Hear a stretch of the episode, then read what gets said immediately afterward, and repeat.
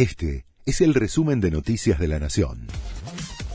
La Nación presenta los títulos del viernes 18 de febrero de 2022. Suben las tasas de interés para frenar el dólar. Los plazos fijos rendirán 41,5%. Es para incentivar el ahorro en pesos y desalentar la demanda de dólares en el mercado paralelo.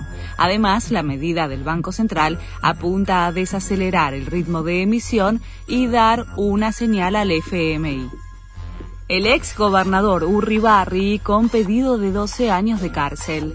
Actualmente se desempeña como embajador argentino en Israel, pero está acusado de corrupción durante su gestión en Entre Ríos. Le imputan una defraudación por 9 millones de dólares.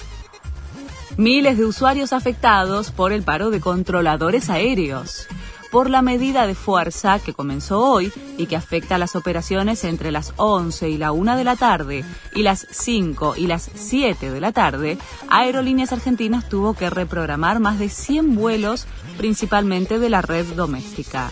Desde el gremio advierten que la medida se intensificará hasta que se brinde solución a las demandas. Subió a 117 el número de muertos en Petrópolis, Brasil. En la ciudad, a 70 kilómetros de Río de Janeiro, se registraron casi 200 aludes e inundaciones provocados por las fuertes lluvias caídas durante cinco horas. Las tareas de búsqueda de víctimas se suspendieron por nuevas tormentas. La Liga Profesional finalmente estrena el VAR.